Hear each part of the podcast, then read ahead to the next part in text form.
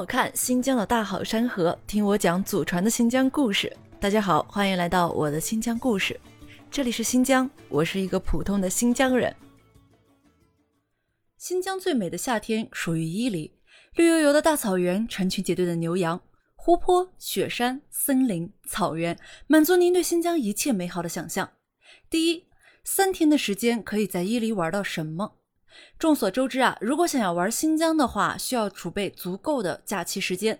那如果您只有三天的时间，想要玩好伊犁，还想要看草原、湖泊和雪山，那么走这条线就足够了。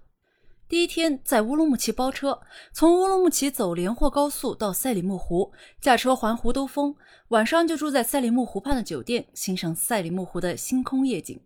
第二天在赛里木湖畔迎接雪顶的日出，随后启程前往伊宁。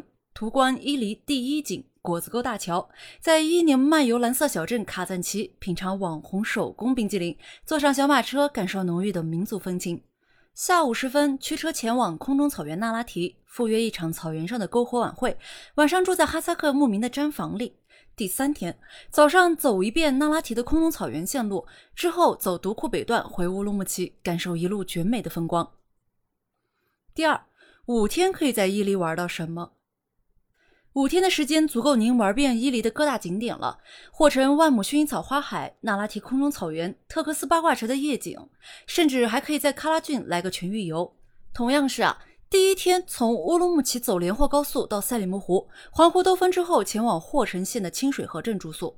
第二天。打卡霍城县的解忧公主薰衣草庄园，徜徉在紫色的花海，与薰衣草来一张仙气十足的合影。午饭过后，一小时的车程即可抵达伊宁，在卡赞奇民俗旅游区坐哈迪克马车，穿梭在蓝色的巷子里。下午从伊宁出发，大约需要三个小时到达特克斯。在这座没有红绿灯的城市里，一边欣赏夜景，一边逛吃西域美食的夜市。之后便夜宿八卦城，感悟天地灵气。第三天，主要的时间留给人体草原喀拉峻。喀拉峻距离特克斯仅仅一小时的车程。在这里可以乘船游览草原，体验草原深处的水上漂流，更有滑翔伞、热气球等游玩项目。傍晚六点看过人体草原之后，驾车前往那拉提镇住宿休息。如果经济允许且能够订到房的话，能住上那拉提景区的星空房，那真是羡煞我等。第四天早餐过后，开车五分钟即可到达那拉提草原景区，在天界台和空中草原赏花拍照，还可以体验哈萨克民族的换装项目。除了那拉提，历经四小时的车程，便可到达巴音布鲁克，欣赏落日余晖中的九曲十八弯，逗玩浅草滩上戏水的天鹅。晚上可以选择住在巴音布鲁克草原上，景区有蒙古包，当然镇上也有很多设施更为方便的酒店可供选择。第五天，从巴音布鲁克出发，走独库北段回乌鲁木齐。第三七天可以在伊犁玩到什么？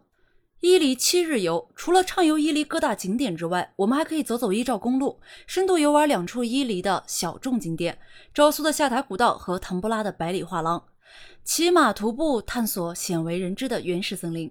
照例是第一天到赛里木湖环湖兜风，途观果子沟大桥，在霍城县清水河镇留宿。第二天打卡霍城解忧公主薰衣草庄园，因为这一天我们选择在伊宁住宿，所以可以在薰衣草的庄园多游玩一会儿。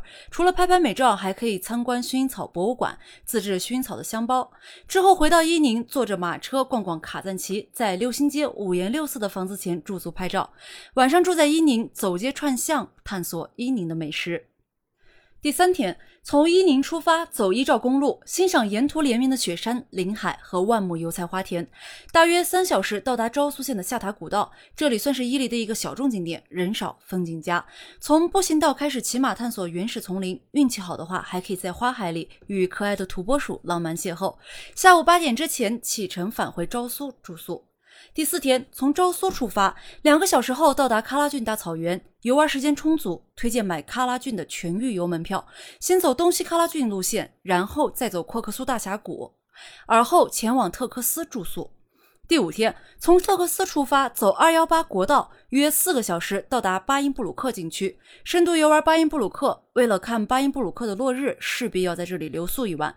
景区内的蒙古包、巴音布鲁克镇上的酒店都可以提供住宿。第六天，从巴音布鲁克驾车一个小时左右到达那拉提景区，直奔那拉提空中草原赏花拍照，近处云朵。晚上呢，我们选择住在唐布拉，从那拉提景区出发，走省道 S 三幺六，两个小时就可以到达唐布拉百里画廊，是个完全免费开放的景区，河流、雪山。草原所有美景一应俱全。景区内的度假村里有蒙古包和避暑山庄可以提供住宿。当然啊，蒙古包可能比较稀罕，但是我还是更建议大家去住一下避暑山庄，因为蒙古包在行程里你体验一次就足够了。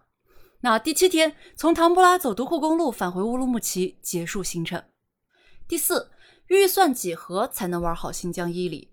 大交通上。各地往返乌鲁木齐的机票平均是在三千元左右，再加上餐费、包车费、住宿费以及景区门票等主要的花费项目，独自出行三日游大约在六千五百元左右。双人出行可以均摊包车费和住宿费，每人大约五千三百元左右。单人出行的伊犁五日游预算要坐在八千元左右，结伴出行每人六千两百元左右。那伊犁七日游的花费大约是在一万元左右，双人的话每人七千五百元左右。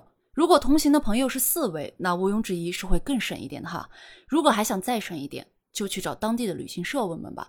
旅行社在吃住游行、购飞机票等旅游相关的资源，肯定是比散客好得多。这也早就是公开的秘密了。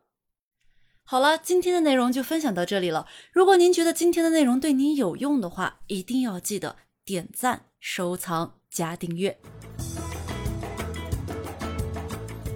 我是一个普通的新疆人，在祖国西北这片风景壮美的土地上，为你讲述真正的新疆。